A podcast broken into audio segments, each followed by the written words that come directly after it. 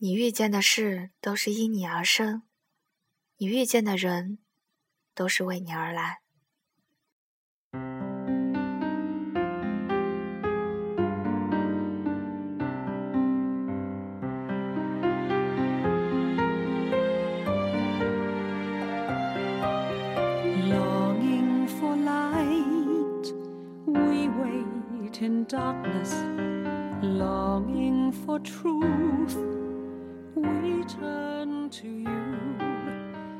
生活是一所没有毕业的学校，而且不分专业。这有什么用呢？这本身就是最大的意义。我想学哲学，我想学艺术，学这些有什么用呢？能当饭吃吗？我就是喜欢它，他又不喜欢你，有什么用呢？这个社会为什么这么不公平？这个社会就这样，你说这些又有什么用呢？这段话出自之前推荐过的一篇文章。别向这个操蛋的世界投降，不是愤青。是爱情，在一个正常到不能再正常的事情都会引起争议的浮躁社会，多数人做或不做一件事，都喜欢用有没有用、赚不赚钱来衡量，好像一切评判和标准都是以有用和金钱来衡量。上大学只是为学一个热门专业，却不问自己喜不喜欢。找工作只是听说这家公司能管饭，却不问自己喜不喜欢这一行。相亲只是听人说对方如何帅得惊天动地，或是美得一塌糊涂，却不问自己真正心动的是什么人。总之，当你有一丝的反驳，他们会说：“你说这些有什么用呢？”是。有什么用呢？我也不知道，但起码你能过得快乐，而且你要相信那些无处不在的可能性。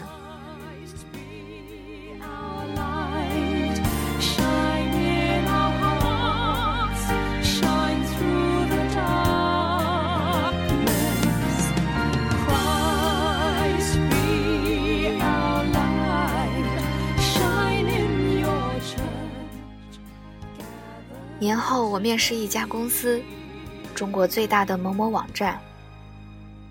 复试和初试之间等了十五天，面试很残酷，最后是总监面，两个只要一个的那种。当时新总监来时间不长，我俩没吃饭的，从中午十二点聊到一点多。不夸张的说，这是我这几年里面试发挥最好的一次。几近完美，不管是从岗位上、技术上，还是逻辑上、思路上，真的是聊得情投意合。最后，总监问我：“你有什么问题想要问的吗？”我说：“刚已经聊得很细了，专业上的都说过了，我能不能说些自己想说的话？”他说：“可以。”从毕业到现在，我一直做的都是自己喜欢的事情。来北京时间不算长，三个小理想实现了。我进到了自己喜欢的互联网行业，见了老于，博客被新浪推荐。我不知道现在有多少同龄人做了自己喜欢的事情。还会不会去做那些重要但不紧急的事情？即使这些事情看起来没什么用，也不能赚大钱。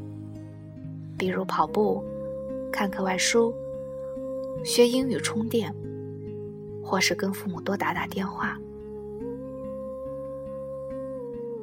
然后我敏锐的看到总监眼睛亮了一下，然后轻描淡写的说了句。我也是年轻时候过来的。最后面完，总监直接说：“非常欢迎你来公司上班。”这家公司其实很不错，但因为某些原因，清明后我回复说不能去公司上班了。第二天下班，我在外面吃饭时，总监打电话来。我还是希望你再考虑一下公司。我知道公司在某些方面不太人性化，而且我承诺试用期工资可以再往上调。第二天晚上，我给总监回电话说：“其实昨天您争取我去公司上班，我真的挺感动的。我学校一般。”工作经验一般，北京这么多牛人，我何德何能让您主动打电话挽留我呢？总监接过话说：“不是说你何德何能，只是你身上有一点特别打动我，就是你对互联网的激情，真的让我想起我年轻的时候。”然后总监又跟我聊了很多。给了很多职业上的建议，最后我才知道这个总监之前是在上家做副总裁。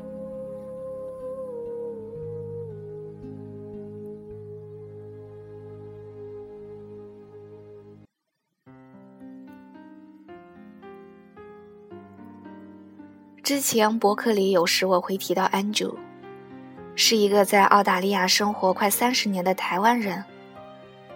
我认识他是在刚毕业时，我在 MSN 论坛上看帖子，看到一个英文很地道的回复，留了一个邮箱。我无聊就给他发了封邮件，然后一发不可收拾，断断续续来来回回的发了有两年左右的英文邮件。有时博客更新，我会在邮件里告诉他。去年我试着想跟他见一面，可他时间太紧。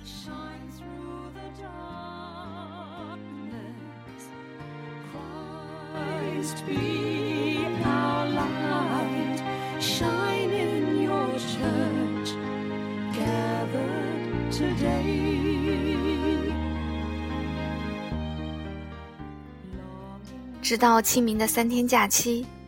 Andrew 从遥远的澳大利亚飞到北京。晚上到酒店时，我打电话问 Angel：“ 你来北京有没有哪里想去的地方？有什么没有什么想吃的？我带你去。”然后 Angel 说了句让我感动好几天的话：“Alex，我没有什么想去的地方，也没有什么想吃的东西。”我就是飞过来跟你聊聊天儿。第二天，我和 Angel 在一家环境很好的咖啡厅聊了一下午。我问他为什么会飞到北京，只是来跟我聊聊天儿。他说很喜欢我的博客，并且提到了三个词：坚持、耐心和原创。这样一个跟我父亲差不多大的有趣的有钱人，只是飞过来跟我聊天儿，着实让我受宠若惊。我一同学一直不相信他真的会跟我见上一面。然后我听他讲去世界各地的故事，听他讲各种文化差异，听他讲一些英语地道的用法，听他讲年轻时候的故事。听他讲台湾和大陆的关系，听他讲自己创业时候的故事，还邀请我去澳大利亚玩。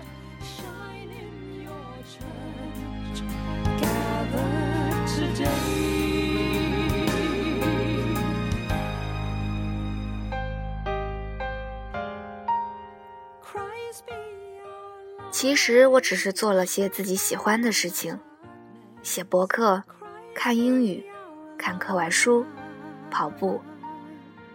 当时我也不知道这些东西有什么用，甚至在当同学给我滔滔不绝讲他的创业模式时，我还很二的在看《平凡的世界》，就像当时同学问的：“你又不出书，写什么博客？你又不出国，学什么英语？”可就是这些貌似不重要且没用的东西，才拉开了我和别人的差距，支撑我在北京一步步的成长。看课外书，拓宽了我的视野和心胸，让我心静。让我内心强大，淡定的面对一切发生的各种事情。跑步让我很好的锻炼身体，睡眠质量好的不像话。即使我晚上写博客到两点，第二天还能补课睡的应对一天的工作。当时我也没想着这些东西能有什么用，只是喜欢而已。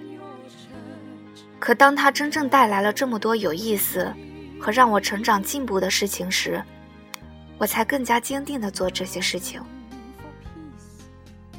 如果不写博客，我在面试时除了专业上没有跟别人与众不同的地方，也没有那些好公司的 offer。如果我不跑步，我或许现在已经是个大肚腩。如果我不学英语充电，我在北京早已经混不下去。安九看到我瘪足的英语，也不会来北京看我。你能想象吗？我身边最看好的一个同学已经毕业五年，早都已经是拿年薪的人，到现在还在坚持学英语，练钢笔字，写读书笔记。所以。真的要相信那些无处不在的可能性，尤其是在一个邪门的社会，每个人都有可能变成传奇。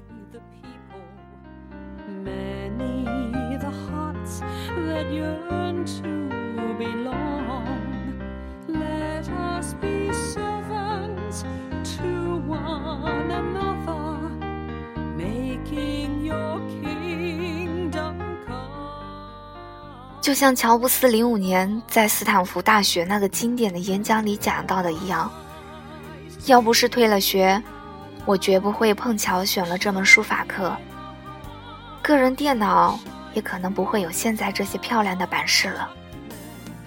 当然，我在大学里不可能从这一点上看到它与将来的关系。十年之后再回头看，两者之间的关系。就非常非常清楚了。你们同样不可能从现在这个点上看到将来，只有回头看时才会发现他们之间的关系。所以要相信这些点迟早会联系到一起。你们必须依赖某些东西：直觉、归宿、生命，还有业力等等。这样做从来没有让我的希望落空过，而且还彻底改变了我的生活。在这个社会上，不能认为什么有用才学什么，什么赚钱才学什么。不要去问一些类似这样的问题。我想当个老师，可我现在学 Photoshop 有什么用呢？学了再说。多学点东西总没有什么坏处，最好什么都能知道点儿，什么都会一点儿，保不齐什么时候真的会用上，甚至还能救命。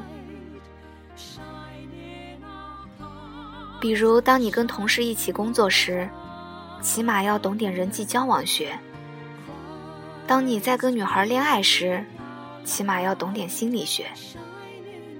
当你晚上寂寞时，起码你得知道在哪下种子；当你没买车时，起码你得会开；当你钱多时，起码你得会理财；当你买房时，起码基本的建筑图能看得懂；当你去国外度蜜月时，起码基本的打车和点菜总得会说吧。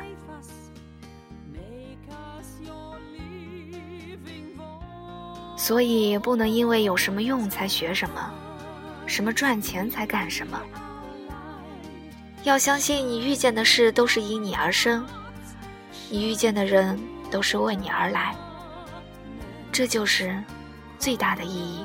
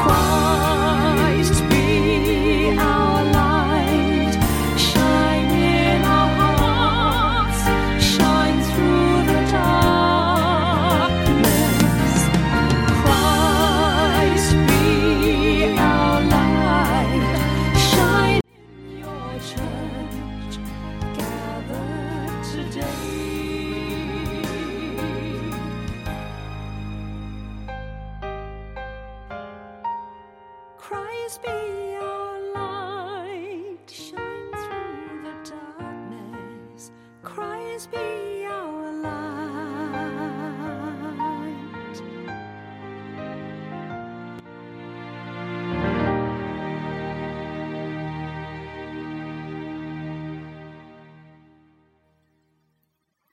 荔枝 FM 八四五七五四，恋恋时光中的你。